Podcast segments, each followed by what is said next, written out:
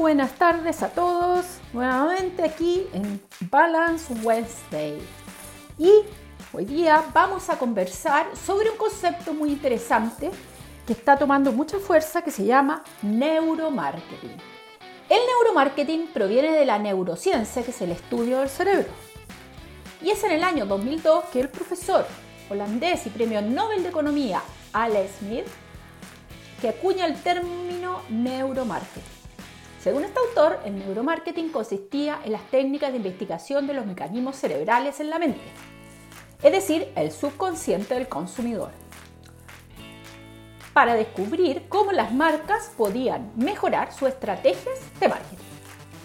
En el año 1952, un médico y neurocientífico llamado Paul MacLean estableció que tenemos tres cerebros comunicados y en este punto se habla de la evolución de los tres cerebros en los seres humanos, que explicarían nuestra conducta a la hora de comprar o contratar un servicio.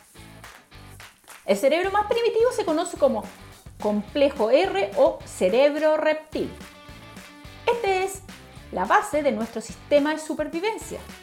No piensa ni siente, se centra en el aquí y en el ahora.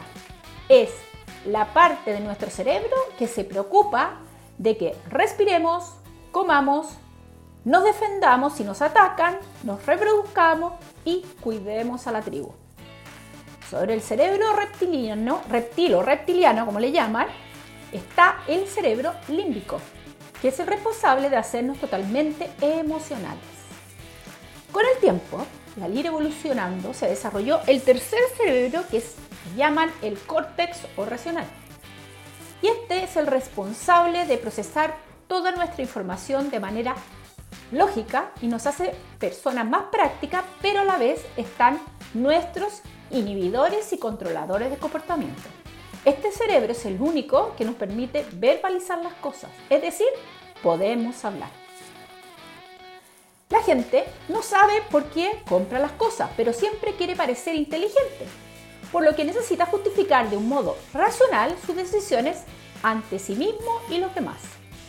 Aunque ustedes no lo crean, los seres humanos no compramos, o mejor dicho, tomamos decisiones de compras racionales. El cerebro límbico tiene una memoria mil veces más grande y efectiva que el córtex. Pero ello, cuando hablamos, por ello, cuando hablamos desde la emoción con los demás, tenemos mejores resultados. Además, se ha establecido que la forma en que los tres cerebros funcionan y almacenan la información es diferente entre hombres y mujeres. Por tanto, si queremos salir a buscar clientes para ofrecerles nuestros servicios o productos, el modo de hacerlo, si son mujeres, es diferente a si son hombres.